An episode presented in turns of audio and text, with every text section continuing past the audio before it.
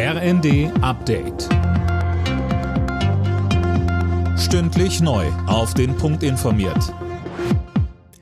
Ich bin Dirk Justes. Guten Tag. In Thailand hat ein bewaffneter Mann einen Kindergarten gestürmt und mindestens 30 Menschen getötet. Nach Behördenangaben handelt es sich bei dem Täter um einen früheren Polizisten. Er konnte offenbar zunächst flüchten, danach soll er sich selbst und seine Familie getötet haben.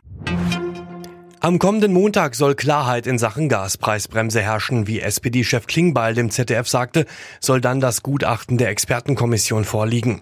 Mehr von Anne Brauer. Der Spiegel berichtet, dass vieles für ein simples Rabattsystem von ein paar Cent pro Kilowattstunde spricht. Damit könnten Verbraucher schnell entlastet werden.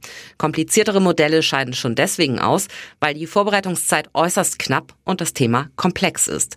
Die Experten, dazu gehören unter anderem Energiebosse, Gewerkschafter und Industrievertreter, treffen sich an diesem Wochenende zum ersten Mal. Bislang gab es nur eine Handvoll Videokonferenzen. Durch den Pilotenstreik bei Eurowings fallen bei der Lufthansa-Tochter heute viele Flüge aus. Etwa 250 Verbindungen sind betroffen. Mehr von Tim Britztrup. Das ist etwa die Hälfte der heute geplanten Eurowings-Flüge. Wer bei der Lufthansa-Tochter gebucht hat, soll sich unbedingt vor dem Abflug im Internet informieren, ob der Flieger überhaupt abhebt. Aufgerufen zu dem Streik hat die Pilotengewerkschaft Cockpit. Sie will unter anderem längere Ruhezeiten zwischen den Flügen für die Piloten durchsetzen. Eurowings findet den Streik unverhältnismäßig und unverantwortlich.